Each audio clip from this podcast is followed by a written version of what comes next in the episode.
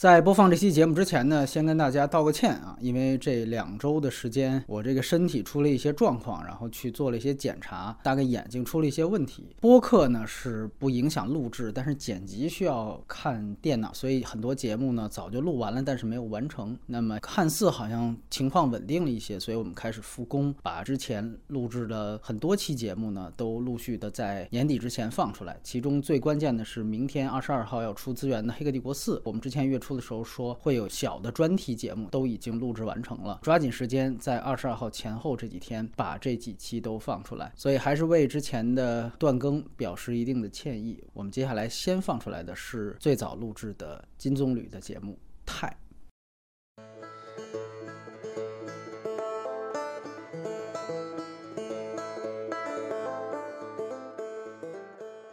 反派影评，泰，我是贤子，我是印翔，我是波米。今天请到的嘉宾听起来好像风马牛不相及啊！我先期判断可能我们三个人的观点会非常不一样，所以我相信也许今天会有非常多的交锋啊！我们直接来说影片信息。那泰呢是二零二一今年第七十四届戛纳电影节的金棕榈奖作品，导演茱莉亚·迪库诺也是继《钢琴课》导演简康平之后的第二位女性金棕榈得主。她的北美分级是 R 级片尾无彩蛋，格式是二 D 数。数字彩色电影，数字中间片是 4K 分辨率，画幅是二点三九比一的，国别是法国，影片是一部法语片，主要出品方是一家叫哈萨克影业的电影公司，这和生吃的出品方还真的是完全不一样。当然，几乎每部法语片都会挂名的法国艺术电影中心也是泰的联合出品方了。泰的北美发行方是霓虹影业，他们正是上一届金棕榈得主《寄生虫》的北美发行。影片应该是完全原创的电影故事，既没有原著，更不可能是。真人真事儿的那导演和唯一编剧是一九八三年出生、现年三十八岁的法国女性导演茱莉亚·迪库诺，这是她个人的第二部长篇电影。此前的长篇处女作《生吃》，她也是自编自导，而且自己也是唯一编剧的。那《生吃》是入围过二零一六年的戛纳影评人周单元，头号主演呢是名叫阿加莎·罗塞勒的法国模特、媒体人和女权活动人士。她呢算是个素人演员，这是她第一次参演。电影，而后半段与他演对手戏比较多的，则是法国老戏骨文森特·林顿。林顿呢，是曾经凭借《市场法律》获得过戛纳和凯撒奖双料影帝的一位老演员。而影片前半段的另一位女演员加朗斯·马里利埃，则是导演上一部《生吃》的女一号。另外，饰演女主角亲生父亲的，其实啊，还是一位戛纳系导演，名叫。贝特朗·波尼洛，波尼洛导演的作品曾经三入戛纳主竞赛，甚至多过泰本身的导演。曾经指导过像《圣罗兰传》这样非常有名的电影了。摄影师鲁本也是导演上一部《生吃》的摄影，而配乐吉姆·威廉斯同样如此。但这位配乐师呢，来自英国，而且威廉斯也是柯南·伯格儿子执导的惊悚片《占有者》的配乐。而柯南·伯格的风格对这部《泰》可谓影响深远。影片首映就在今年二零二一。一七月十三号的戛纳电影节，一天之后就在法国主流院线上映。而泰的成本是五千五百七十万美元，目前的全球票房并不高，总计也只有四百四十六万美元。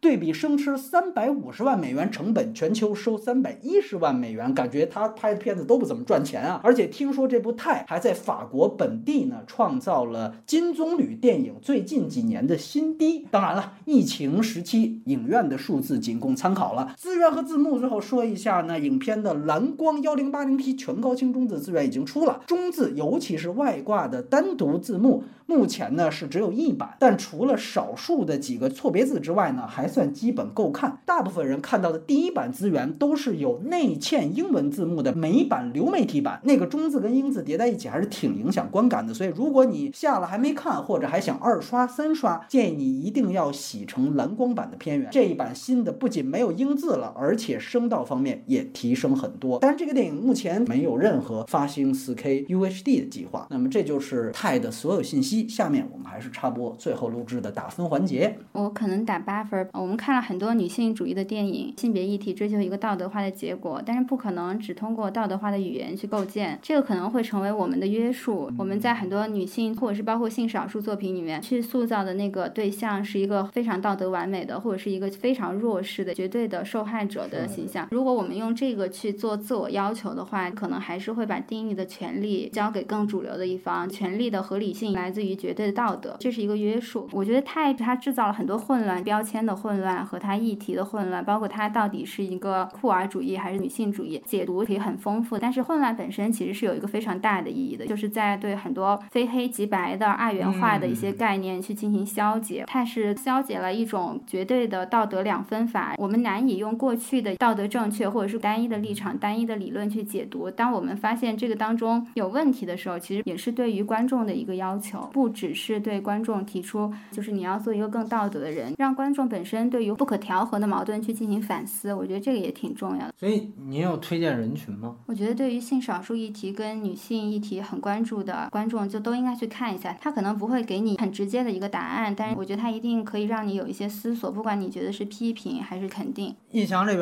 这个分数变动好几次啊，最后觉得应该给一个六点五。这个割裂感，包括你给我的这个类型期许，感觉太不完整了。我给这个六点五，其实还有一个原因，就是我觉得金棕榈是有点过誉的。主竞赛我已经看了一半了，有各种片子都更更配得上金棕榈。啊这个片子更好的是导演奖、评审团大奖，最后大家博弈完了之后，就觉得我们这个一定得表达一个态度。当然前三分钟是不错，但是就是你整体来看，你肯定还得考虑一个作品的完整度、一个平衡性。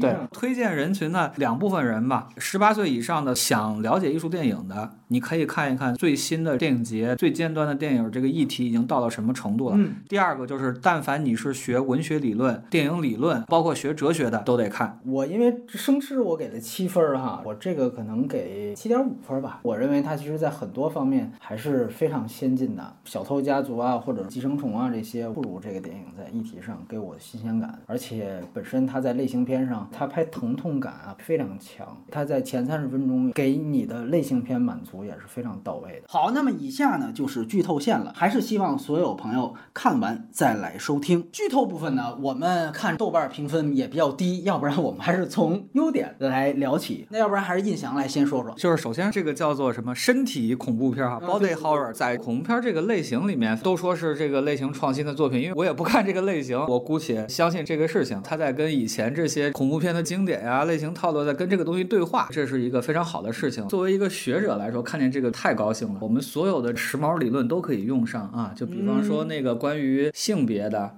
呃，身份的这个什么性别的流动性、性向的流动性，然后赛博格，著名理论家唐纳德·哈拉维写了著名的《赛博格宣言》，然后另外还有一大套理论叫做触感电影，比方说《索尔之子》，他强调观众的物质肉身，他强调一个东西叫联觉，不是通感，就是你通过视觉和听觉怎么样反到你的触觉上面。这方面的代表理论家维安·索布切克啊，我就举这两点，你就可以看到这个东西学院派会有多么喜欢。完了，我们也听听贤子这边来谈谈。他在我看来嗯其实是一个酷儿电影，就虽然一开始因为她是一个女性导演，然后嗯演员又有一个女权主义者的背景，然后很多人会用女权电影的标准去要求这个电影，但是它不管她在道德观上的一个挑衅的一个态度，还是她影像的一个呈现，其实都对这几年主流的一些女性主义电影，它是有一点超越性，或者是它有更多反思性。虽然之前也有很多其他的酷儿电影了，但是将这个跟比如说朋克主义啊去联系在一起，其实是一个比较新的一个东西。因为我也去了解了一下赛博格宣言这个理论，一开始之初其实就是一个酷儿主义和女权主义的一个思考产物。嗯之前也有很多电影，它是表现人跟机械的结合，但是从来没有哪一部电影是把它联系到性别跟酷儿这一块儿。泰他这么做还是对于影像表达跟电影表达内容的一个开拓，所以我觉得它是有思考的意义的。我觉得如果具体到文本当中呢，可以先抛出一个问题。中间有一场戏啊，他在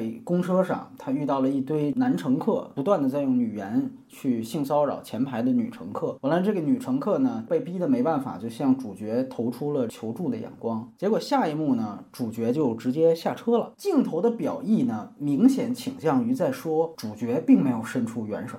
这其实是一个这个电影的核心问题。这一段是什么意思？女主角如果没有管，她为什么不管？如果我想提出一个核心的问题，就在这一场戏，它也是整个电影的关键。我觉得接下来呢，我也结合我自己的解读哈，但是我觉得每个人也可以想想这个事情。刚才其实两位都谈到了啊，这有很多的理论。其实这些理论呢，如果具体化到实际的电影当中，用咱们大白话来讲，它其实在说性别其实是相对的。性别最开始我们的认知是生理结构，但是它其实可以分不同层面，有些是心理层面，你自我认知到底是一个什么样性别；还有是社会层面，在社会身份当中你是一个什么性别。那《泰》这个电影其实他说了最简单的一件事情，就是社会心理和生理这几个方面里面，生理可能是最不重要的。把这个明确之后再说性别是相对的这件事情，尤其是前三十分钟，真正长大了之后，它其实是一个入场长镜头来完成。那这个入场长镜头跟着这个伤疤走，让大家明确哦，这是主角长大了。但是他在中间其实是有几个其他的人来带领镜头，包括生吃的女主角，在最后回到女主角身上的时候，你会发现她完成了一个非常巨大的变装，以至于第一次我跟印翔看这个电影的时候，都反应了一下，说啊，最后在这车上跳舞的这还是他吗？所以其实他在这样一个入场的长镜头当中，通过这个女主角大幅度的变装来告诉大家这个性别身份的流动性。跟因为刚才两位提到的都是非常高屋建瓴的理论，但是在我看来，它可能一个非常大的优点就是它通过很多的影像细节把这些理论通过镜头表达了出来。结合贤子刚才说的另外一个非常重要的意义，就是这个电影它确实是对于很多好莱坞式的主流的女性主义电影一种背反。那么这个长镜头很像主流女性电影开场的那个样子，它塑造的是一个周围围满了那种猥琐油腻男性，女性其实是一个猎场当中猎物。中间一度带领镜头的实际际上是女二号，她在那儿跳舞的时候，有一个油腻男去摸她，被保安直接把这个男的给扔出去了，就说你只能看不能摸。他前面营造的就是这样的一个典型的女性主义叙事的场所，主角的第一个性别就是传统社会里面最刻板的女性形象，她尤其是在汽车上跳舞，这就是非常符合一个非常老旧的词啊，就是香车美女这个词。这个词现在来看，它其实是一个贬义词语。因为他把车跟女性给等量齐观了。开始的这个长镜头给你，她是一个受直男追捧的车模啊，这是一个舞厅豪车加上舞厅，再加上直男粉丝，构建了这样的一个社会性别认知上的刻板女性形象。这个电影在主角身上出现了不同的性向、不同的性别很多次，那么这是第一次。紧接着第二场戏是洗澡，算是第一次碰见了生吃的女主角，给大家第一印象立刻觉得哇，这肯定是另外一个主角出场了啊！这会不会是一个大魔王与小白兔的这么一个女同 CP 的故事？所谓同性恋认知当中的一个铁 T 形象和一个小白兔形象，他讲他怎么跟女二号发生接触，减肥皂，他减肥皂，然后他头发才缠在了那个女二的乳钉上。另外就是女性被油腻男追着骚扰那场戏，他致敬了丽杰佳人那个开场长镜头，哇，形成那。有猎场感，它给你了非常明确的障眼法，它将要是一个女性主义电影，它将要是一个女童电影，它是一个大魔王和小白兔联手在一个男权社会当中突破这个猎场的一个故事，是一个女性复仇片。就拍到这儿，全都是跟神奇女侠是那种电影一样的。神女八四里面开场暴女，她就是一个被男性骚扰的状态。后来神奇女侠一出手就打的油腻男落花流水啊，就她这个开。场样子是完全一模一样的，包括之后如大家所期待的，他也真的和生吃女有一个女同的这种 CP 套路了。但是随之而来，他来了一场杀戮戏，这场杀戮戏是杀死女二开始的，包括他用第一场在车内反杀油腻男粉丝，同样的方法杀了女二。女二当时扑在他的怀里的时候，他先给女二捋头发，其实是他把他头发给拨开，把这耳朵给露出来了啊，完了再一扎。从这一刻开始，当然就颠覆掉前面所。有有一切你的类型片既定框架，但它最牛逼的是，它不会因为反高潮而让前面说的这些剧情产生硬伤。这点是他比生吃要进步的地方。回到我们刚才说减肥皂这场戏，看似是一个哦，因为减肥皂互生情愫，但其实挂在乳钉上的这个乳钉的物体，恰巧是因为女主角的身体有肽，从小就有这个恋物癖。乳钉其实和女主角后来用来杀人的发簪是同一个物质材质。包括你看后来，哪怕他们两个人做爱的时候，他也一直在撕扯女二号的乳头，就他其实从来就。没爱过女二号，他一直就是迷恋这个。是打了乳钉嘛？他对对就迷恋那个金属。是的，所以后来你说哦，原来前面建立的这套东西是障眼法，但是它本身的表达仍然在继续。其实这个电影比较打动我的，就是前面半个小时，前半部分我不觉得它是一个反女权电影。哦您刚刚一开始说它是一个传统的女权电影，她被性骚扰了，然后她去反杀了，就很像比如说《前程似锦》的女孩什么的。嗯但其实我也很喜欢，就是她到后面，就她突然一一下子开始那个杀戮，就是因为这个是我觉得可能是有一些女性主义电影它有一个问题，因为它很有可能看起来是在追求一个很道德化的结果，是追求一个公平嘛，但是你没有办法在这个过程当中去通过道德化的语言或者是塑造道德化的偶像，这个很容易大家陷入到约束里面。之前的很多女性电影里面，它相对来说它塑造女性还是非常完美的女性。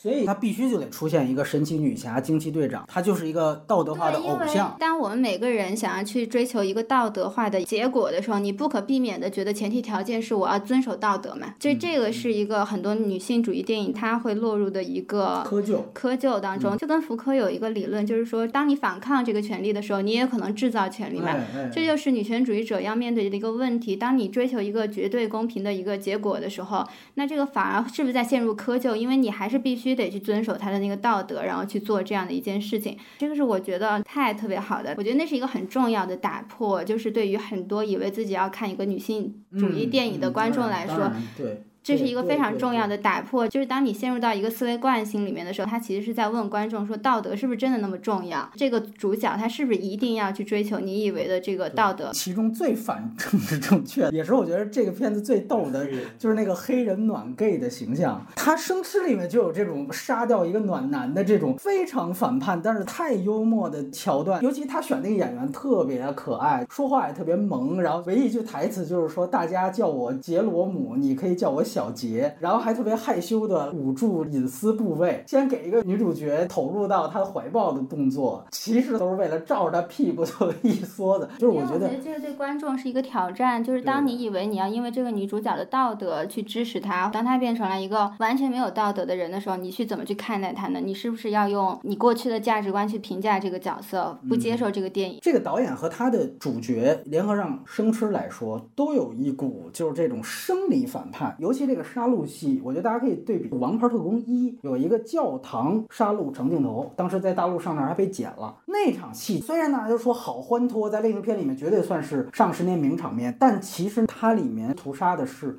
保守派人士，而这场戏完全反过来，他杀掉的所有人，从这个女二号，她是一个女童，到最后这个黑人暖 gay 的这样的一个形象，全部都是正正确标签。所以我觉得这个电影前三十分钟全部都是对于主流的好莱坞电影的消解。其实真正的核心是在主角，因为他杀了人之后，他要躲避警察追捕，他有一个功能上的要乔装为男性。这个乔装过程呢，也是通过痛苦的击打来完成的。这个击打呢，你可以理解为是一种变性手术外化的体现。但是刚开始的这个伪装呢，仅仅是逃脱追捕为目的。他是在社会其他人眼里面的男性，典型的花木兰的情况。但是随后，电影从社会认知上的性别转变，到真正开始发生了心理上的性别转变。最重要的当然就是文森特·林顿演的失孤老头，对上了主角本身的一种恋父情节。这些方面让主角开始从心里说服自己就是林顿的儿子。那么这个是从社会认知当中的性别转变到真正完成了心理性别转变的开始。这里就回到我最开始说的那场公车女子求助的戏。单纯从剧情上判断，会觉得啊，毕竟因为他是逃犯，不伸出援手也是怕警察来抓我。那或者还有认为他无论逃到哪儿，这世界都是一样的操蛋，可能还不如回到老头家好。我觉得不是，他没有伸出援手，就是因为他从心理上已经不认为自己是女性了。前面他建立的所有的镜头语言都是传统的主流有女性主义电影用的那一套语法，然后在这一刻突然一下子下车了。后面一场戏是他一下车，他回去之后就第一次叫爹了，就是在从这一刻起，他的心理认知就由女变男了。所以我觉得到这儿是这个电影最先锋的地方，可能也是它争议最大的地方，因为它并非简单的通过一套女权叙事来达到跨性别者叙事，相反。它是通过打引号的反女权叙事来完成这个表达的。如果这个身份认同的概念是讲国家认同或者讲民族认同，它特别常见。这场公车的拒绝援助相当于《战狼二》里面的于谦儿。吴京啊找于谦儿说啊，你看这个地方打起来了，咱们中国人得帮中国人。完了，于谦儿来了一句说。哥们儿，这几天已经拿外国护照，所以你说的这事儿啊，与我无关了。那么对应到性别议题里面，其实就是太这场公交车的戏哦。我在这个时候我已经不是女的了，所以第一你要注意，他们是不会来性骚扰我的。开场的时候，整个脱衣舞娘的这个段落，她其实是一个被性骚扰的对象的。这个和所有的女性电影的开场，主人公遭遇的困境。是完全一样的，但是你注意到到公车这场戏，那几个男的确实是污言秽语，但是他们主要在说的是邻座的另外一个女乘客。为什么不是在说她呢？因为她在社会性别上已经是个男的了，而又因为她此刻在自己心理性别认知上也不是女性了。所以我也没有义务来伸出援手。这种在国族认同里面特别常见，就是我是不是中国人了，或者黑人是不是美国人？包括斯派克里自己有很多这种表述。我在二战当中，我虽然为美国效力，但是我是黑人。我发现白人欺负我们黑人的时候，我对于我美军这个身份有一个反叛。所以这种身份的叛逆，在国别认同甚至在族裔认同里面，前面有些导演就完成过，但是在性别认知里面，尤其是逆女性觉醒。这个湖光而起，这是极其罕见的。结合上给太金棕榈的就是斯派克里这样一位黑人导演，我觉得他是非常明确的看到了族裔认同当中的这套叙事放在了性别认同当中。呃，我也看到有比较激进的批评这个电影的评价，说这个电影本质上是反女权的。我觉得从特定的角度来说啊，这个观点说的是不错的。具体他反两种，一种是电影上反的就是好莱坞式的超级英雄类的女权电影，那么还有一种粗浅的。把它笼统为就是 J.K. 罗琳式女权，那就对于这两种表达而言呢，我把它还是算在了亮点当中。对，但是我觉得这个不是反女权主义，因为当包括你再去讨论女权主义或者是酷儿主义的时候，你就是要面对这样的问题，就是当那个对象是一个没有道德的对象的时候，难道你这个时候就可以利用你作为一个主流人群的那个优势感去批评他们？包括 J.K. 罗琳跟跨性别的讨论，也有很多人最后的落点是跨性别群体的这些人没有道德，没有道德，难道你就可以完？完全的去异化他，去无视他们，我觉得这是一个挑战。其实我觉得这个电影有趣的地方是，他在强迫观众去进行这样一个思考。罗琳是不是真正支持保守派观点？墙内也有纷争啊。但是的确是有一种观点，这个电影是反对的，那就是生理性别神圣不可侵犯这件事儿。一般我们说写一位女性，她从一个受害到最后她有抗争的这样的一个弧光，肯定是要写一个女性觉醒的过程。最典型的就是《前程似锦的女孩》这个电影。就是你骚扰我，我就瞪回去；你想捡尸，那我就醒过来。这是主流写法。这个片子你要捋，他也写了一个从被骚扰到不被骚扰的过程，但他给出的方案是我干脆换一个性别。敢这么写，胡光确实是另辟蹊径。这里说一点，柯南伯格，柯南伯格虽然早就拍心理创伤外化这件事儿，但是《欲望号快车》不涉及跨性别议题。在形式上，它确实有很多借鉴之处。我们缺点聊啊，但是在这个方面，太是全新的。而且在金棕榈维度，我是布莱克的表达，小偷家族的表达，我之前见过；寄生虫的表达都见过，泰我没见过。我先说这么多，现在来说一说。但是我不是很同意泰这个电影讲的是那个性别身份的相对，因为其实性别身份的相对，它还是在指有一个性别存在。这个是比如说后现代女权主义，它一开始在提到的就是性别身份相对性，但是其实它后来就很快它进展到更新的一步了。泰其实讲的就是这个，然后包括赛博格其实也讲的这个，他是否认性别这个概念。他否认性别这个概念之后，那我们怎么去判定这个人的位置，就不再是以男或女，或者是他是不是跨性别，因为。其实，在刚刚你的这个表述里面，他其实还是变成了他一开始是女的，然后他后来是男的嘛。但其实我觉得他从一开始太这个金属打在他脑子里面的时候，这个女主角她是没有任何性别身份的，她从此变成了一个跟所有主流的判断不一样的一个人，所以她不接受任何的道德审判，反而她最后为什么会死掉，就是因为她在不断的主流，这个是被迫的一件事情。养父他一直在就强迫的去说你是我的儿子，你是我的儿子，然后他因为通缉令不得不去扮。扮演这个身份的时候，并不是一个从由女到男的一个转换。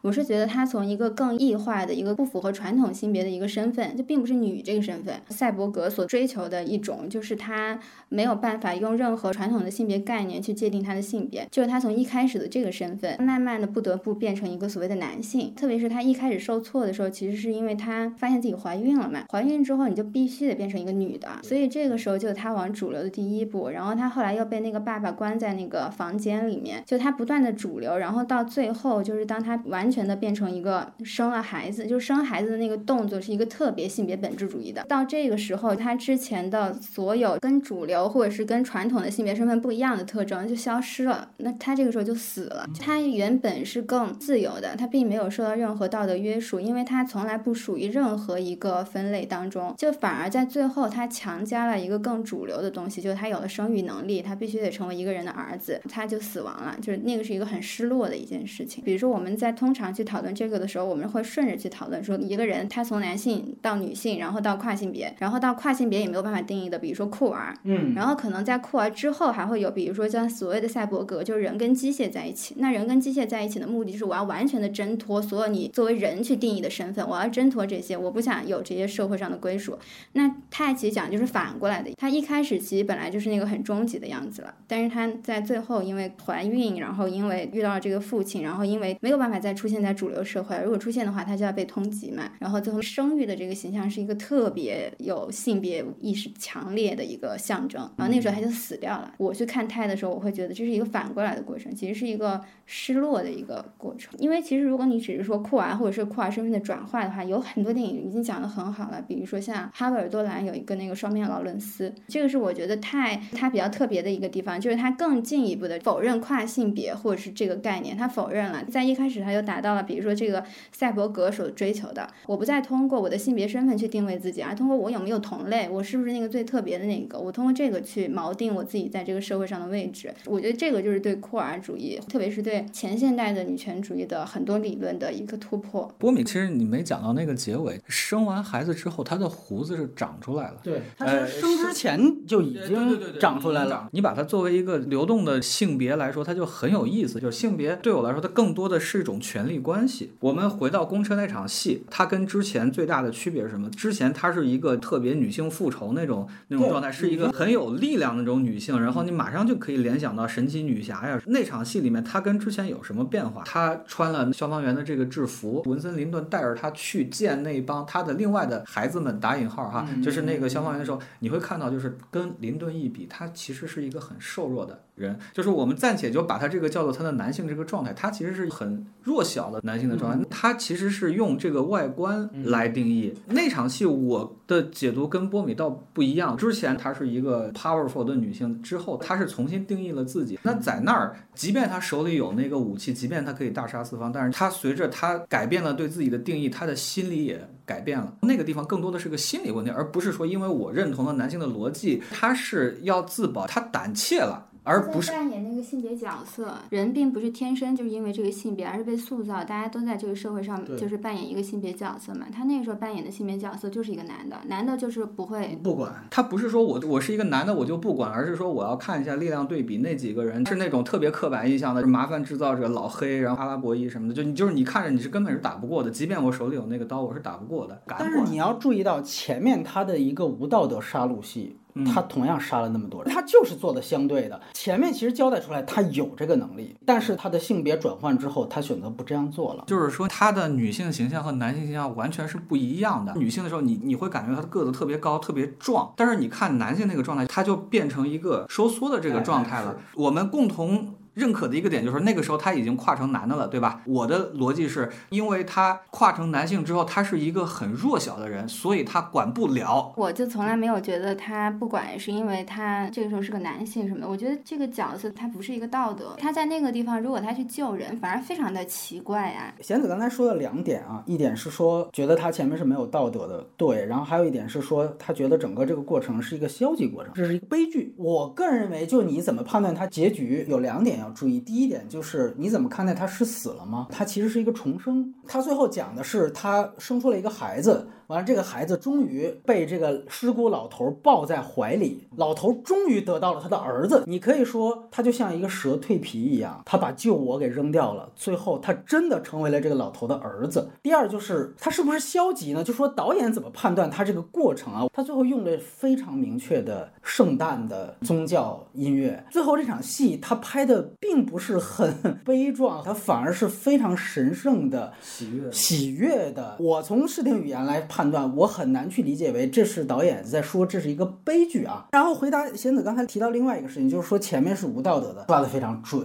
整个这个电影在后半段，它其实有着这一个重建，其实是一个宗教式宽恕的一个过程。贤子认为是被规训，就是他在后面其实第一次学会了救人，这个救人是老头教给他的。就在人工呼吸那场戏，那是他第一次救人。在这之前，他是无道德感，但是在跟老头建立了感情之后。老头一步一步的开始教了他基本人性。我们说从世俗角度来讲，当然你不能因为你后面救了一个人，前面杀了那么多人，你就没事儿了。但是从宗教的角度来讲，这其实就是一个救赎过程。还有一幕，我觉得更重要的是，老头当时为了保护他的性别，把他之前的那个养子给杀了。他在那一场重新在消防车跳舞的那一场戏当中，他在幻影当中突然出现了那个被烧死的消防队员的幻象，其实代表了他终于。于产生了忏悔之心跟愧疚之意，这个情节在这之前是不可能在主角身上发生的。这些其实都是他逐渐有一个救赎过程的几点细节。因为前面你说他是一个完全生来艺术吗？前面的所有来由都是非常明确的。第一幕讲他小时候，他在那学引擎轰鸣声，踹他爸爸的凳子，到他长大了，他要他爸爸体检。就是这个主角，他其实是一个有非常明确恋父情节的一个。人，他人物的初始都是一个恋父而不得的人，造成就是因为他踹凳子导致了车祸，所以才让泰植入到了他的脑中。恋父而不得这个创伤，他在生理上就是植入的金属脑壳，对应心理上当然就是车震和怀孕。就怀孕的本质，你可以说是恋父的本我通过车震让主角受孕，一直在提醒他你是一个女性，所以后面的跨性别之旅一直是这个主角在和这层生理身份搏。斗的过程，那么这层搏斗出现的一个非常惊心痛魄的一个场面，就是消防车顶跳舞那一场。那一场反而让主角已经很顺畅的跨性别之旅，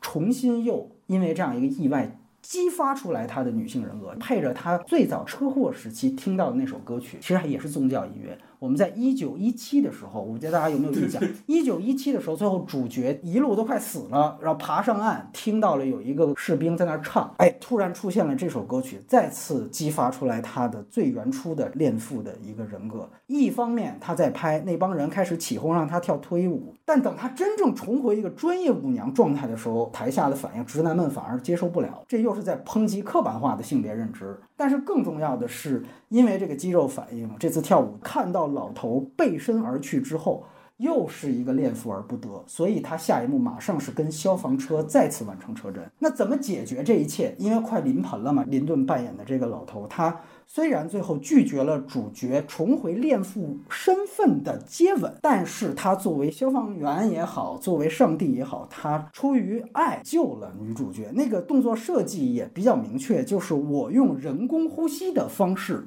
回应了主角的接吻，这就是用慈悲之爱来代替了主角的这种爱。他以这个方式最后达到了和解。这个和解完成之后，诞生出来的就是一个有钛金属脊梁的孩子。他被这个尸骨老头拥抱着，象征着一个重生。对，然后我其实可以给你另外一个框架，它是一个怪物片儿。用贤思老师的话说，就是它其实是一个被社会化的过程。你比方说一开始你无法驯服，包括就是你看它的攻击性，房间里那一场戏，就是他杀生吃女的时候，对对对，连杀那一大方，就是说你把它看成一个怪物，它是无法被规训的。后来是慢慢的找了一个主人，慢慢被规训。包括贤思老师提到，你说怀孕的一定是女性特有的吗？我不这么看，你把它看成一个就是。怪物寄生在他体内，就是这个态，因为他这个科幻概念不是那么明确的。如果你从怪物这个角度来看，那他一开始他是不可调和的，那他后来是调和的。这个调和的状态就是它不光是钛的这个脊柱，脑壳也是钛。那我其实假设这个小孩其实他的骨架就是钛，到最后其实他是完成了一个融合。你可以认为他是被社会化了，你所以赋予你从积极的角度看，它就是一个有自我意识的过程；如果你从一个不积极的角度看，就是一个他被规训的过程。对驯化嘛。但是这个是我对泰不是特别满意的地方，因为他在后面相互救赎，嗯，他还是在用一个很道德的一个东西去解决一个身份认知的问题。这个是一个很俗套或者是一个很啊退让的一个选择。导演自己定的这个类型里面其实是有科幻的，它是个生育的意象，但是生育不一定和女性这个性别联系起来。就是说，原来他认为这件事情是束缚他的，是那台车强暴我，让我受孕的，这是不断提醒我作为一个女性。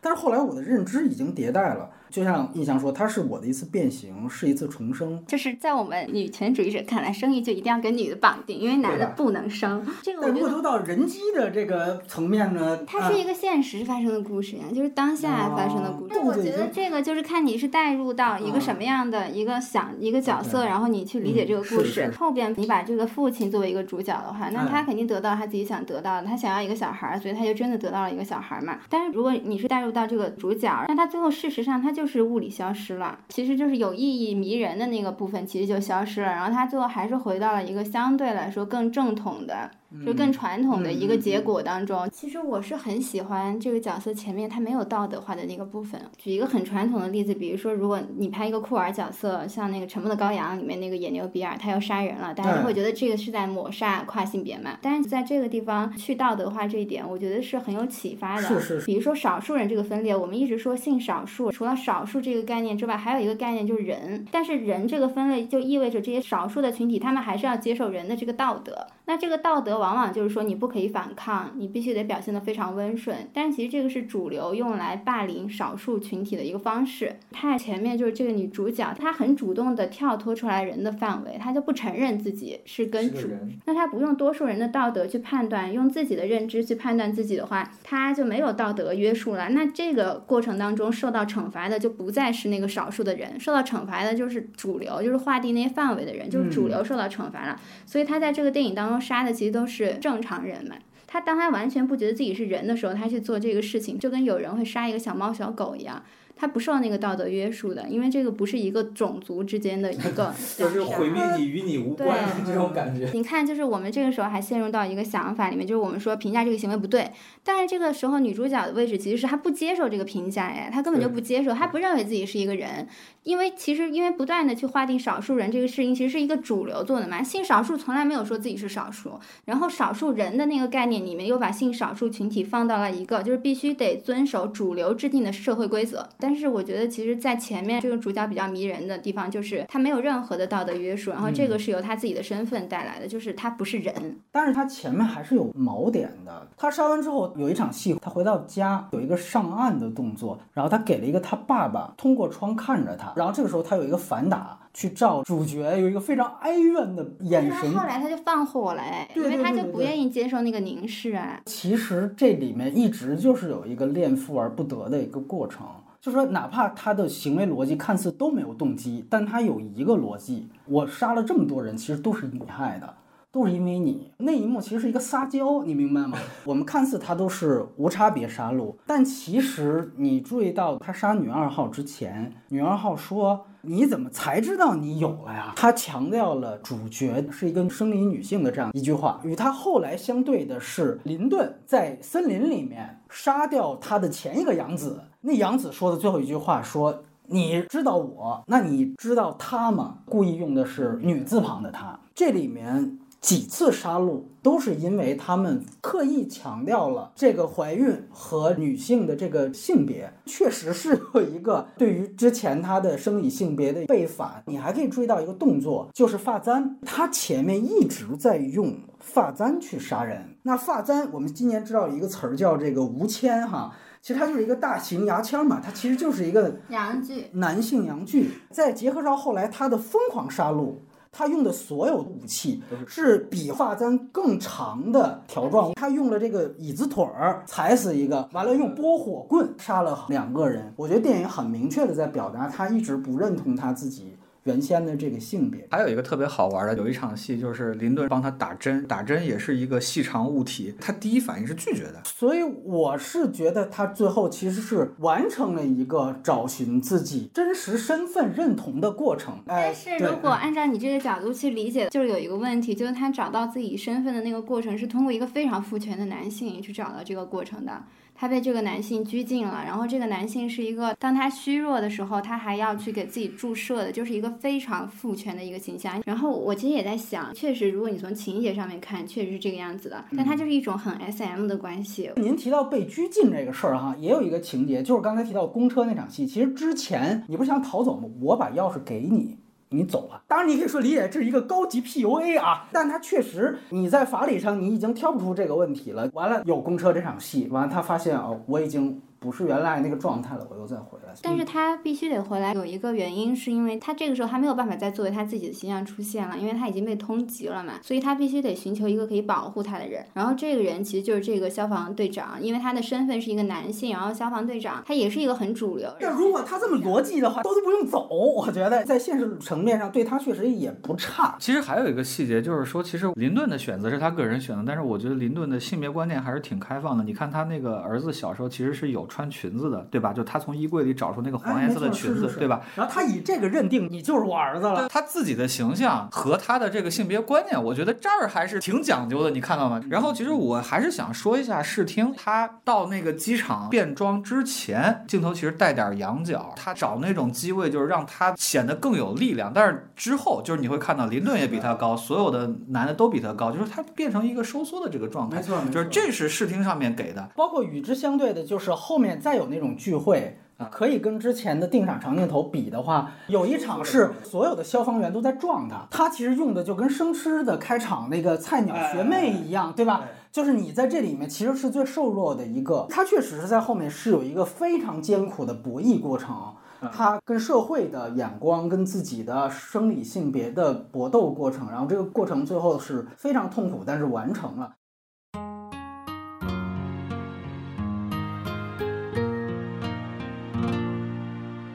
优点部分说的也非常长了，那我们也来说说问题。缺点部分就是呃稍微注重一下合理性吧，因为其实你提了这么大一个问题，所有人还在试图搞明白你在干嘛的时候，你的很多东西就是会让人出戏，就是比方说设定的不严谨，就比方说你说这杀人这事儿就没了，电视新闻里面播了一下，后面从他变装之后好像就提了一次，是吧？换台了，他换台了哎，对，就换台了。然后还有短时间内这个肚子突然就这么大，哎，OK，这是怪物片这个范畴，这是科幻，行。但是你告诉我，你怎么把它缠到一个？就缠到一个能跳脱舞那个状态，跟没事人一样。导演并不是不知道，但是他是怎么一个想法，就是可能是不确定叙事，他在拍一个新项。好多这种东西就会让人觉得有点跑。你说你有一个科幻的约定，包括你自己标的类型就是科幻，科幻特别讲逻辑啊，就你至少这个东西你得做吧，细节上面是一部分，还有一个就是剧作上面前后段是失衡的，就是它二三幕其实它基本全在消防队和这个林顿家里，可能给我的期待就是说，那消防队是他逃亡的一站，而不是突然就变成了一个终点，就这个比例是不是特别对的？就是你会发现前三十分钟这样的，后大概七十分钟就困在这儿了，哎就困在这儿然后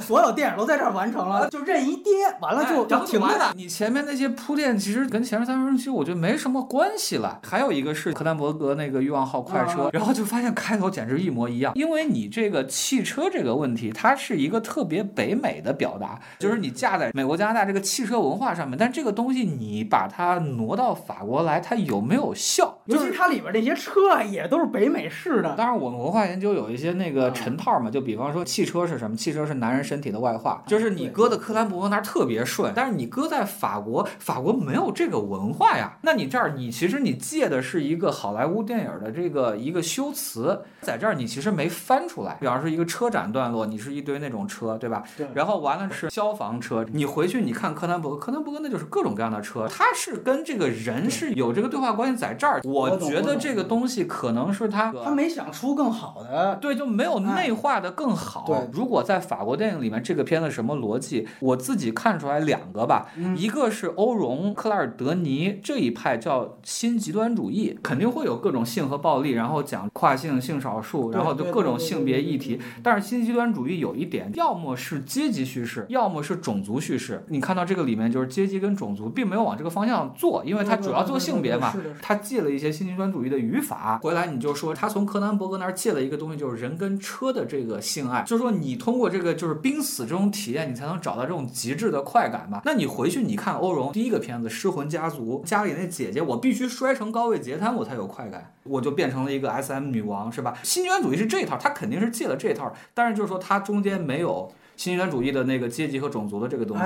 这是哎第一点哎第二它更靠近美国，但是又没有消化。第二点叫做火焰宣言。你比方说像贝特朗芒蒂格、冈扎勒兹这个片子，其实跟刺心关系很大，但是刺心它更多的对话的是加洛，就是千皇电影，它跟这个火焰宣言的这个关系，当然不光是火啊，当然就主要是这个人工美学，它里面其实有那个各种就是那种呃特别塑料的那种光的那种打法。火焰宣言，我之前有一个朋友就有一个特别好的说法，叫做是那个红橙黄绿都是紫。火焰宣言它其实也是个小团体啊，它也是讲究那种过量的性和暴力、酷儿等等这个东西。我其实觉得它会受到火焰宣言这个影响，这也不光是个缺点吧，它就在一个法国电影的这个语境和就是他从柯南伯格那儿借的这种设定，这个中间我觉得他没有调和好。就是你有一点说服我，就是这个作者他到底他结尾表达什么？就是我可能之前我觉得是他在表达一个很失落的东西，那如果他表达的不失落的话，那就是我比较 失落，因为我觉得他就很像是一个辣手摧花，最后有意思的人死了，留下来的都是很庸俗的人。因为我非常欣赏他前三十分钟或一个小时，他其实很像圣殇那样的故事，就是一对陌生的亲属，其实不是，但是最后变成了一个真正的亲人嘛。但是我能理解圣殇，因为它表达的是一个社会议题，所以和解非常的重要，互相救赎也很重要。但是比如说在前面，我认为这是一个库尔理论的一个东西，那道德上的和解能不能够解决真正的困境呢？它最后到底消失的是谁呢？就是如果我从一个对于库尔电影的理解，包括女性主义的理解去出发的话，我觉得它在后面对我来说就有一点庸俗化。虽然我可以理解他为什么要设置一个男性形象，就像说的，一开始他是一个很父权的形象，但是最后他跟其他的父权形象不一样。这个父亲他可以接受小孩去穿裙子，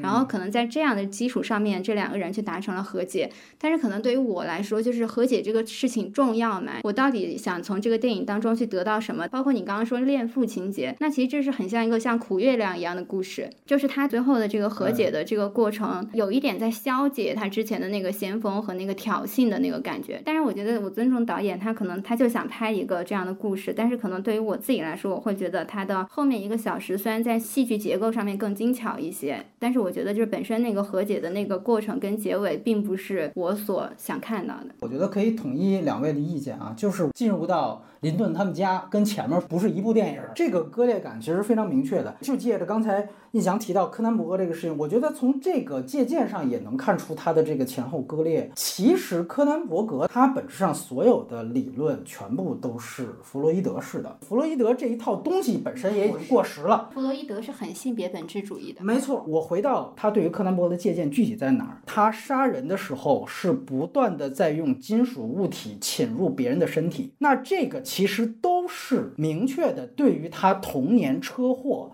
导致了金属钛侵入他自己身体的一种。创伤反应，所以这个是非常典型的童年创伤决定论。这个借用柯南伯格这套太明确了，你可以理解为后面他所所做的所有的事情，从生理上都是在重演和舔舐这个伤口，从心理上都是在重复他恋父而不得这件事情。而这一系列又通过一个车祸，然后最后拍这个一支讲这个金属侵入他过程，全部都是欲望号快车的东西。但是你最后发现，其实这一套理论和这一套的表达，虽然他在后面因为有跨性别，有了他自己的发展，我说他不能完全算欲望号快车，但其实他没有反这个东西。到后面那个议题是另外一回事儿。导演给的这个，要不然他不可能用同一个曲子，就到消防员那儿，我还要给一个跨越约旦河一九一七这主题曲，就是在点名他在童年是这首歌重新把童年创伤激活。所以确确实实从这点来说，他一来他是借别人的东西，尤其你像刚才发展的这个，这个我没想到，就是说确实他跟法国的文化有一个兼容，我也认同啊。但就即便没有这个问题，它确实也是别人的东西。当然，我有一个继承和发展，这是我优点部分肯定过。包括就那个车其实是一个男性人格的一个外化，这些东西一样全都套路。包括就操党，柯南伯格里更直接嘛，原来党位，他只是把这根棍儿好我延展出来变成发簪，变成拨火棍，其实都是原来那么一套叙事里的。我觉得可能区别就在于到底认为这个是把一些新的概念去讲一个传统的一个故事，嗯，还是他想用一个传统的故事去承载性别理念之类的想法。就不同的人为什么对泰的评价特别不一样，可能就是觉得这个电影到底在做前者还是在做后者。包括那个赛博格宣言这个问题，当然我们肯定不能要求说导演就照着理论拍了。当然就是说，你看，就包括刚才波米讲的这个东西，其实你看，你到最后，你其实你调回弗洛伊德去了。赛博格宣言就是一个特别先进的这么一个东西。大家可能觉得这个导演是一个理论大师，但是我认为他拍生猛的东西非常强。他可能就是有一个鲜活的一个一股情绪，我就先拍出来。他可能没有那么条理的一个理论系统。后半段的感觉就是没钱了，就拍了一个 house 电影。他前面还是用了很多这种类型片的套招吧。最套路的就是前面早吃早饭的时候，新闻一定要播林顿后边要遇到的林顿，呃，有一个失孤的情况，追了找了十年儿子找不着了，我们警察已经放弃了，就在这儿就铺垫了 我后边要成为这儿子。国产电视剧写法，导演确实前面用了很多类型片的，他为了要效率高，包括你开头给的那个东西，就是你杀了人，杀了这么多人，新闻在那儿播，你对吧？你后面应该是个千里逃亡，对吧？文森林顿这儿是一站，林顿带着你，然后你又去跑到别的地儿，又杀人又干什么？最后可能是已经像那个泰伦斯马利克那个恶徒，或者邦尼克莱德，你恨不得跑到什么冰岛或者跑到沙漠里面，哎，我操，我生一孩子，然后我机械圣母，就是我看第二段的时候，自己的这个预期是这样的，然后你停住了。但是你说这是反类型，类型也是类型。印象刚才说的那个情节非常关键，就是你提到裙子照片这个细节，就他再次点明了导演对于林队演的这个角色是不是反派有导演的一个倾向性，就是导演肯定不是在黑这个角色。我也非常同意，就是贤子这个解读，如果真的被拍出来，他会比现在更先锋。对我顺着那个裙子，其实我再补一点，因为那个女性主义或者女权主义一个词儿啊，feminism，还有一部分就是在讲，就是说到底这个社会规训对这个各种性别的压抑。你看林顿也是在被压抑，他要维持那么一个形象，所以他要打维持强者，哎，他要打类类固醇，就是你看他花了多少这个笔墨来讲他痛苦，就是说林顿肯定不是个反派。那从这个角度想，你知道这片子像什么？像小偷家族，他是个 family，这个消防队，然后你看到这个父子关系，他其实通过这个制服，我父女一套制服，包括就是咱们刚才就分析了好久的那公车回去那场戏，他第一次认爹，认爹完了，他干了一件事情是剃头，剃头这个事儿就太老的一个套招了，就我变了嘛，变成儿子了嘛，我起码要是做出这个努力。就是你刚才提到小猪家族，他有一点不一样，就是小猪家族当然不会做出他杀掉他前一个养子这个事情，他其实有一个表达在说，社会其实应该给予这样的角色一个宽容。然后他怎么样去做给予这个角色宽容呢？他就设定了林顿这样一个角色。我觉得导演的表达没有太大的立场问题。就他当然认为，就是你前三十分钟，你哪怕做出了这样一个杀戮，他仍然应该被允许存在的，甚至仍然是配备得到爱的。这个落实，它变成了一个可能相对窠臼的地方。就是我真的我给他写成一人物吧，让他来完成。就是一上来，他一开始就想开车，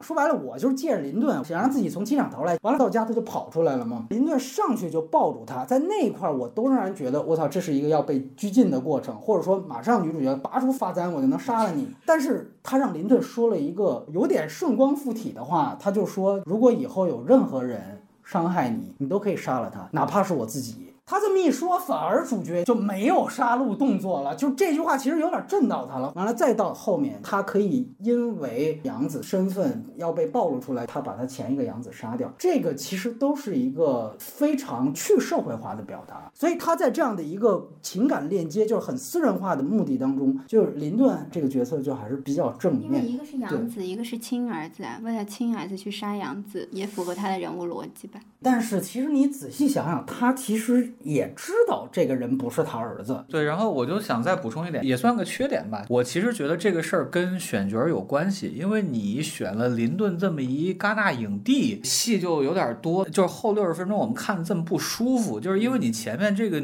全是这女女女孩的这个视点，你到后面就是林林，就是你对转视点了，也很拧巴。如果他转视点的话，他就没道理拍一个女主角视点就会有一个问题啊，就会觉得这个男的要一个儿子，然后他有了一个儿子，然后还很积极。但是如果你拿女主角的视点视角去看，你就觉得，哎，你说这个是对的。是，如果你就是想讲一个这个人从没有意识到形成意识，到最后完成了呃身份认同这样一个过程的话。那你应该就就着主人公自己试点，你不能单独去给林顿开了很多场，尤其是讲他的痛苦，他就会干扰这个事情。那我们再回来就是，那就是他赛博格的不够彻底嘛？对他不够先进。就是他这个文本本身讨论起来，它可以提供一个很复杂的一个讨论，就是其实这个女主角她是一个恋父的嘛，她她最后包括她一直跟着她的父亲去那个消防队什么的，就是她跟她的父亲其实又构建了一个比较传统的一个家庭，那这个家庭是一个。很传统的一个父权的家庭，就是我们刚刚说革命不彻底，那革命不彻底，其实它也是一个很现实的情况，就是。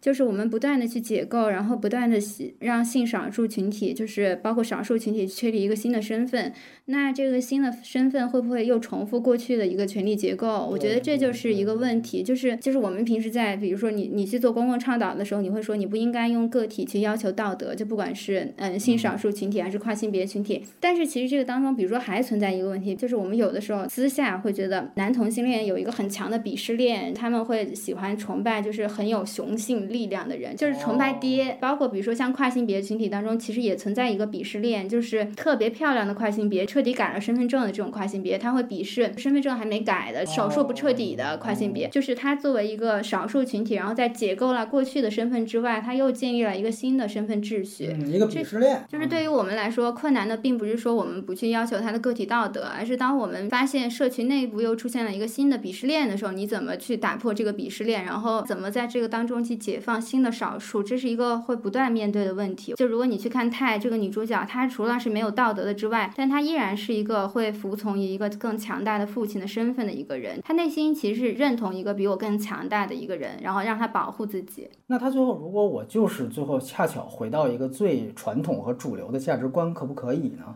为爱发泪是吧？我刚刚就是想说，这个女主角就是在我们看来肯定是革命不彻底，就跟我们觉得现在，比如说，如果我们是少数群体。如果还存在鄙视链的话，也会觉得革命不彻底。那革命不彻底的角色，他有没有被表达的可能？我就是要讲一个革命不彻底的人，那他是不是他的权利？我还有一点，刚才我一直想说，就是说你们怎么看电影里面特别重要的一个喻体，就是他把那个血液给置换成机油。按照你们这个人机理论哈，就赛博格，那我觉得它算是一个非常外化的一个元素嘛。我觉得这个是一个还是类型片要讲究叙事效率，不仅是血液，还有乳液，它那个乳头。喷射出来的也是是机油，我倒很理解他怎么设置这个东西的。这个血液会被认为是肮脏的嘛？这事儿我得请教玄子老师，就是你会不会觉得这个地方会有点厌女或者怎么样的？我不会觉得厌女啊，但是我就是会觉得这个导演就是他设置了非常多的符号，但是这个符号可能很难，就是就是它存在一个讨论上有一个模糊的地方。比如说车，它其实是一个很父权的一个东西，凯迪拉克老爷车嘛，这个老爷车什么的就入侵了他的身体，让他就是变成了一个少数的群体。他是通过这个去进入到库尔一体，但是最后他又是被这个东西给杀死的。到底是他少数的这个部分去杀死了他，还是父权的部分杀死了他？因为他最后那个油从他的什么乳房啊什么露出来，其实是感觉就是他的生命力在，就是那个他其实是被侵蚀了。那这个时候符号在这个地方起到作用是什么？不是你怎么看机油？机油不是精液嘛？他因为他验孕棒的时候那个东西，我以为是它是血液，就是你看最后那个小孩，他其实浑身都是机油嘛。对。我所以我说他应该是用不同的油来表达，你后面没道理，就你的乳汁也是机油，完了你最后小孩儿浑身还是机油。就是你说这我羊水也是机油，对你说这点我很同意，就你要科幻，你做这个类型元素，你还应该细一点。对你车你也不止一种油，沿着这个说，它可能有另外一个，就是它科幻上面，它如果真的把它作为一个怪兽片的话，它的细节太不够了，就是它只有一点点，就是说那种疼痛感当然是很到位的，就是说，所以它最后要临盆的时候，那个肚子裂开，完了里边那个泰的肚子露出来了，但是它在中间大量的，应该说每时每刻你都应该给它有身体的变化。话它怎么样态化？你应该有更多的细节去呈现，甚至它没有生吃里面展现它变成一个动物的细节要多。生吃很统一啊，它作为一个怪兽片，它的怪兽设计是不到位的。它车的东西也都是，就刚才贤子说那点我很同意。就它这个电影符号特别多，但是它的细节是不够的。就比如说，还回到那个欲望号快车，它其实给了很多那个车撞完之后的那个一个车的残肢跟人的残肢的这个对照。身体恐怖片，你得把身体。恐怖这个恐怖感拍出来，它呢前面我觉得疼痛感是特别强，但是就具体它怪兽人设上，它打造的东西没有太多，反而就是前三十分钟最开始那个，你记得就是小时候做手术，我以为后面都是那样，哦，那开始拍的挺棒的，是吧？你随着你任何身体变化，你都应该有那种疼痛级别的。身体异化，它最后其实就人化了嘛。它这个各种这个疼痛，它是按那个疼痛级别，你记得有那个分类吧？什么分娩是什么十级？啊，对对，你看它是个逐渐增高的过程。因为它那个被异化的过程可能有一点太简单了，它就是用痛来表示，可能这个就有一点过于简单了。我还想到一个细节，就是基本上更能增加了，就是导演歌颂这对父子关系吧，其实就是他们救的那对儿，救的那对儿其实是一个，就说白了妈宝男，是一妈宝男。包括就是说，儿子一不行，妈先晕菜了。然后最后，其实你会发现是通过这个去救，就告诉你，其实我们是在自救嘛。那个林顿教他说你怎么样用人工呼吸，然后到最后，其实这人工呼吸又用在他自己身上。所以我说他后面是一个特别传统救赎的过程，就是从一个野兽变成一个人了。因为这个孩子他太先进了，如果太这个概念是一个很赛博格的概念的话，那这个孩子一定象征于重生，他一定不是悲剧。但如果你从女性主义的这个角度就是去看的话，那这个就是对一个新生儿又去取代了一个母亲。他是把钛看成一个生物体。首先，第一点，我们不能把它看成人，在这个个混合体里面，这个赛博格里面，就是它的重生状态，它是把钛作为它的骨架了。其实它是一个重组，所以它到最后就是我，我可能觉得更明确的还是个变形。如果它是一个重生的一个选择的话，其实我也觉得它是一个很妥协的一个结局，困境没有办法解决，寄希望于下一代。那从一个对自己身份认知很混沌，到最后找到了这个身份认同，我觉得身份认知是一个被规训的过程啊。就如果你用任何的理论去看身份认知，都是一个被规训的东西。我说这个电影我们在这儿缠了这么久，可以说为一个缺点。这个缺点就是说你多元化嘛，可优点有多异性，那就是好电影。我还是这个应该是一个切近的开放啊，应该是优点。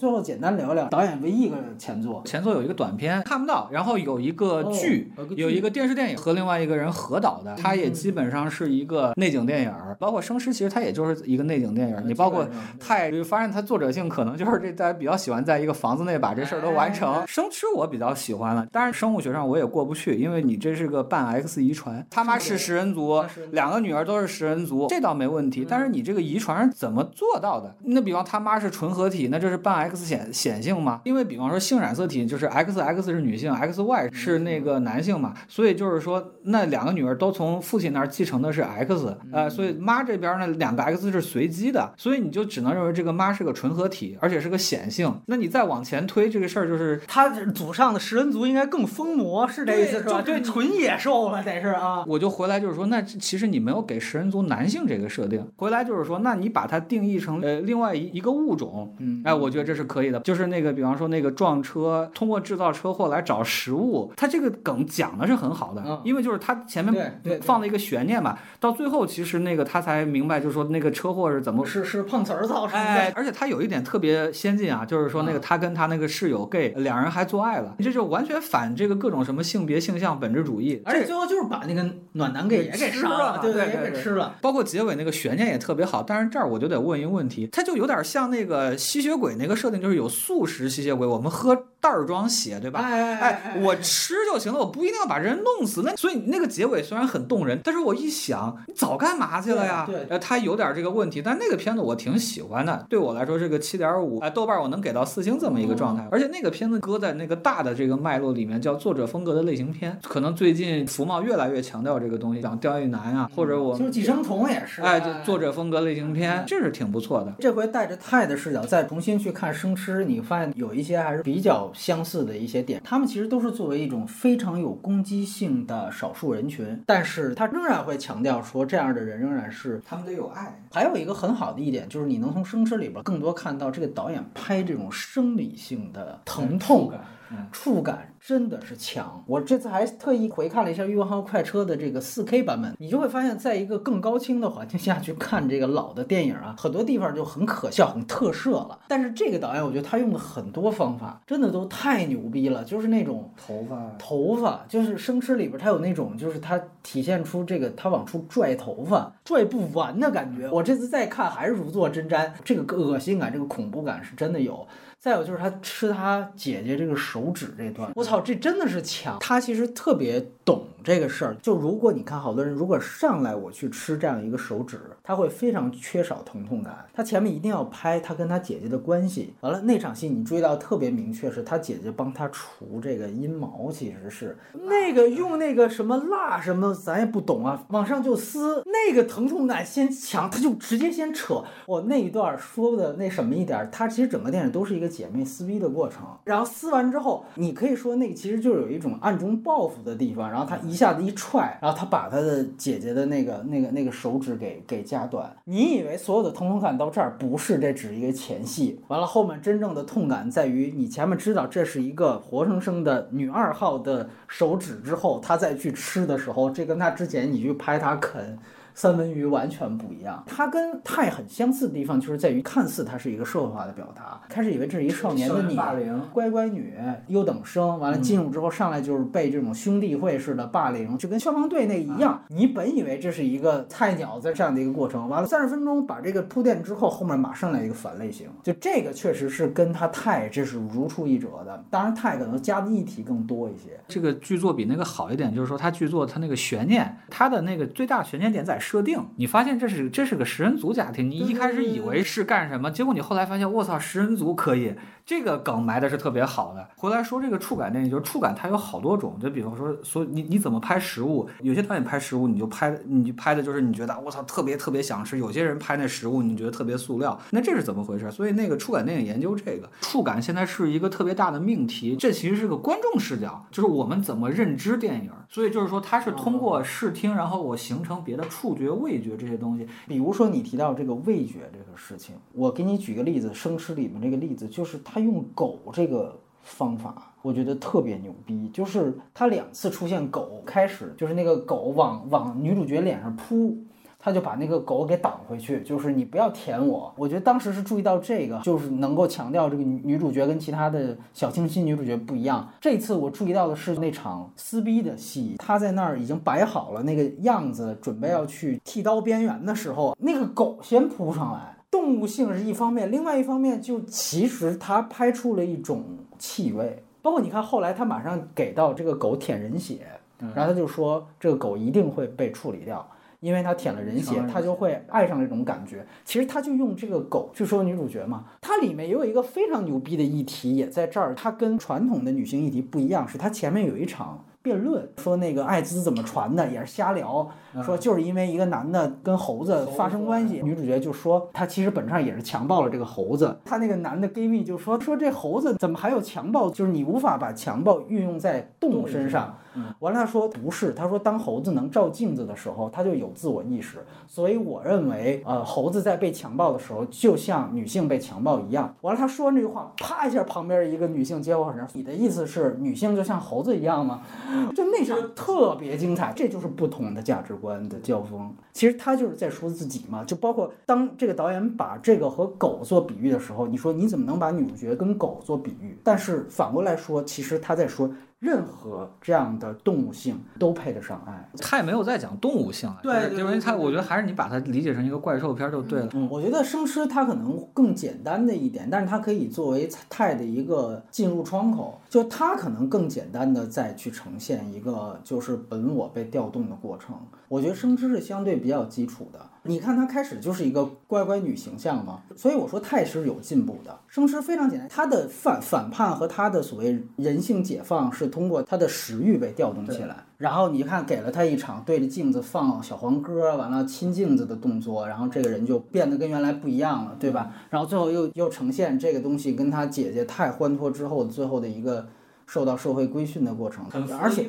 而且他非常本我，就是说，因为你你其实是压抑了你的一个兽欲，本质上生吃它可能还停留在那个类型片范畴。你对类型片不要做一体要求，但是它就有一些零星的东西。里面他的姐姐，一来是自从你小女儿出生之后，我就失宠了嘛，到最后他爸落款那话还在说这个，一切他姐姐跟他争宠的原因都是因为他跟他妹妹这么一个资源分配的问题。但是他姐姐有一个带领他，就是有一段站着撒尿，你记得吗？他姐姐可能都不是一个女同性恋，他也许他姐姐就是一个跨性别者，他妹妹没有办法完成站着撒尿这个事儿。你当时看你就觉得这是一个类型片屎尿屁，后来你连上菜发现我可能他是还是有点表达在里边儿，包括就你回到那个他说猴子，你怎么能把猴子比喻的像？女性一样，可能在他看来，反驳的那个人自以为很有道理，但其实导演不站在他那边，对，是嘲笑呀。他是在嘲笑那个反驳自以为很有道理的人，就真正是一个很反对本质主义。对，这是你说的本质主义，就是这只有是那种就是生理性别神圣不可侵犯的人会非常强调，你可不能这么做类比。其实发展到西方那种语境里面，你已经判断出，像女主角说出这话的时候，她肯定和我们批判的那种。原来就是直男所说的那种物化女性，根本不是一个语境，所以你没有必要揪着这个话瓣儿说你怎么能够把它跟猴子做对比，其实是非常保守的才才会这么看。对，但是性别本质主义本身它也来自于一种焦虑，嗯就是他们非常害怕这个意义被消解，女性这个意义被消解嘛，因为你还没有就是觉得平等尚未争取到，哎，意义就要被消解。斗争还没有结束，是吧？意义就被消解了，就会让人产生一种更焦虑的一个。我觉得这个还是外在环境就很容易带来这样的情感。明白，所以它才会产生攻击性。我它这个可能还是一个语境的一个理解，就比如说像美国或者是像英国什么，他们各自看待这样的问题，可能那个焦虑程度就不太一样。当你觉得外在环境对你自己是否宽容的时候，你就会去试着接纳更多的事情。对，最后其实我觉得，就其实也是贤子说了这个问题。我觉得其实很多议题的先进、常看常新，包括你看你们今天也普及了这么多更先进的理念，我觉得对于你重新定位很多电影都非常有意义。我举个例子，第一个拿金棕榈导演，我们要追溯到跟《霸王别姬》并列。那么《霸王别姬》，呃，我们当时去看的时候，都会觉得它是一个同性恋电影。比如说，当我们有了其他议题之后，有时候我会想，那它其实算是一个跨性别电影。对，对吧？甚至它就有了新的角度，就程蝶衣，他也许不是一个同性恋，他是一个性别扮演，他是一个女儿身嘛。他为什么老念错“女娇娥”这个台词？可能在这里面，她是一个女性，她对于段小楼有爱。就会有新的解读方式，但与此同时，这就跟我们回到泰一样，就是他们都是金棕榈电影，你也不是说我们就要被统一种标准答案去框住，期待着大家能用赛博格宣言的视角再去看《霸王别姬》，也许有新的 视角再出来。不过你还真别说，那个因为索布切克写这个触感电影的时候，他用的就是钢琴课的例子，那个什么泥泞，然后说那个靴子的泥，什么砍手指什么这个，这是索布切克举的例子。就钢琴课其实是对的，我记得中间好像有是他掰断他手指对什么的，就。就我操，那段确实是 很生吃，对对对，而且钢琴课它其实显然也不是一个，就是如果你跟现在的电影，就是比如说像《爆炸新闻》之类的去对比，它显然也不是一个很传统的一个女性主义电影，它没有塑造一个道德上一个纯洁的一个哎角色，这可能跟金棕榈就是它一脉相承的一个要求。嗯比如说你把《爆炸新闻》做一个社会问题片去看，它显然是非常有必要去讨论这样的问题的。但是最后，比如说你这样的电影，它其实是最后很追求一个非黑即白的一个结果。但是，就比如说，如果你站在比较后现代性的立场上去追求黑非即白的一个结果，本身就是在赋予那个判断你的人权利，那最后会不会是一个对你自己权利的一个消解？就是女性主义电影，它肯定不可能就是只执着于塑造一个完美的女性，或者是一个道德上无瑕的一个女性。这个很重要的就是需要更复杂的，对观众更具有挑衅的角色。你觉得对于咱们当下中国这个环境哈，你你怎么样去理解？大家会认定生理性别还是很重要的这样的一派的观点？这样一派的观点其实是一个很早就出现了的观点，包括像美国第二波女权运动的时候，它还有一个政治女同性恋。因为比如说在我们这儿的环境哈，就中国的环境，那也许它这个社会发展，它确实也没有到那么先进的地方，那它是不是说在当下这个土壤里，它还有一定的？正当性，或者说是有一定的意义呢？就是我觉得，首先它因为一个外界环境的一个焦虑，然后大家觉得资源是非常有限的，如果给别人的话就没有办法给自己，这个是一个很外在的一个焦虑，然后会觉得如果你把矛盾直接的指向父权，可能它是一个更有风险的一件事情，但是其实。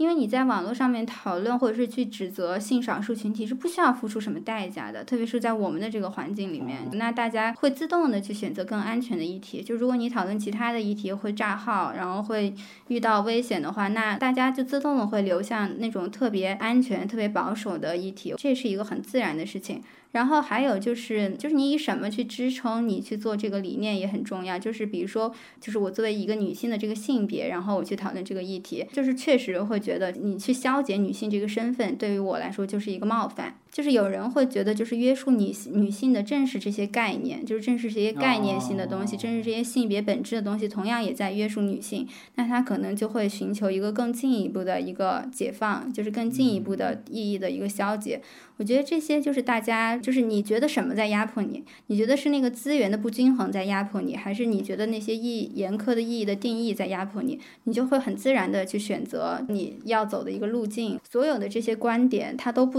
不等于女权主义。女权主义是所有这些观点的集合，然后包括我们的社会倡导这一块儿。出现什么样的视角，就是也非常的重要。比如说，就是对跨性别群体，就是更宽容的地方，酷儿视角、性少数视角，都是在跟女权主义同步发展的。嗯，所以这个当中有一个议题的一个交锋，然后促使大家去做出选择。但是在我们当下，性少数的这个视角是没有的，因为它不被允许出现在公共场合去讨论，所以它潜移默化的这个讨论环境就会对这个参与讨论的人去有一个影响。还有一个我觉得比较重要的是，我们很多时候就是像我。说的就是我们大家陷入到这个，就是这个道德的要求当中，就是倡导权利的人必须得是道德上毫无瑕疵的人。所以，就是当我们讨论到性少数议题的时候，其实我觉得这是一个利用最简单的 J.K. 罗琳的这件事情。他在简中互联网有这么大的讨论，不只是女权主义者在讨论，就男权主义者也在讨论。他们讨论这个的立场，就是在说跨性别群体是有问题的，所以你们不配取得权利。就是这个是我们很多时候就是作为主流的人对于少数群体的一个。一个道德绑架或者是一个要求，性少数群体追求的公平是一个道德导向才有公平，所以就会要求你追求这个东西的人必须得具有道德。比如说，在国内这个观点如果有市场的话，是因为我觉得这是一个被就是这是一个女权主义者被利用的一个市场。所有的这些结论最后导向的其实就是你必须得具有充分的道德，你必须得不损害其他人的利益，你才可以争取自己的权利。那这个议题最后伤害的，我觉得它肯定还是。就是所有就是有可能成为弱者或者是不主流的人，比如说女性在某一个瞬间也会被那些男权男权主义者指责，你自己也有问题，你没有尽到应尽的义务，你怎么可以要求权利呢？他利用了很多就是对于性别、对于自己的那个资源和环境有焦虑感的女性，然后包括利用了很多对于 J.K. 罗琳很有感情的书迷，但是最后因为这是一个统战策略。对，它是一个统战策略。我觉得它最后背后的逻辑就是让这个观点深入人心，就是你必须得完美，你才能够得到公平。它这是一个特别特别危险的一件事。我觉得平等主义很重要。你自己做权力倡导和你自己就是追求你权益的那个基础，其实并不只是因为一个单一的一个标签，其实还是因为公平主义。我觉得邢老师说的这个特别重要啊，但是就还有一点就是，呃，在这儿简短引用一下戴锦华老师，你其他很多议题我们不能说的时候，就性别现在是一个唯一的我们可以讨论的这个，也越来越不能说了，就是现在目前还开放的一个空间。我更想把它译成，比方说女性主义啊，女权其实就是老被污名化嘛，所以我们就干脆就女性主义。女权主义它就是很强调权力倡导，有这个色彩。但是如果你去分析一个电影什么的话，你就可能没有办法用女权主义来要求，因为你不能要求每个电影都做着权力倡导。那本来就是一个词儿，你为什么在中文里面出来两个词儿？哎，哎，其实就是因为在翻译的时候，有些人想强调那个事儿，他就变成女权；有人想到这个事儿，他就对，所以我觉得就是还是珍惜现在的这么点儿空隙吧。你去讨论怎么打压少数群体，这个是最安全的一件事情。所以那你觉得这里面有没有？他也是有一个求生欲的，就是我我们经我觉得所有大家默认就是我们不要去讨论，我们不要去帮助这个弱势群体，他们会侵犯我们的权利。其实这个当中默认的一个逻辑就是我们没有办法向上去要更多权利了，现在就这样了。对，所以他这个焦虑其实是也可以去理解，因为大家好像默认外部环境不可以改变了，现在大家就来分这个蛋糕，我有这个蛋糕你就没有，这是一个底层互害了就。就是这种制造焦虑的这种方法，其实就是可以让大家就是变成一个互相指责，没有办法去向上去要更多也也权利。也没有办法把这理给理顺了的这么一个可能性。但是你你会看到这个事儿，就是它其实是个传播学的东西，就是我制造对立就会增加传播嘛。当然还有就是罗琳他上来就是说我特别完美无瑕，我被家暴，我怎么怎么地，他也去找道德这个事儿。他其实还是比较强调受害者叙事。最后他的讨论就变成了你说，你说嗨，我说，我说嗨。这个讨论他肯定。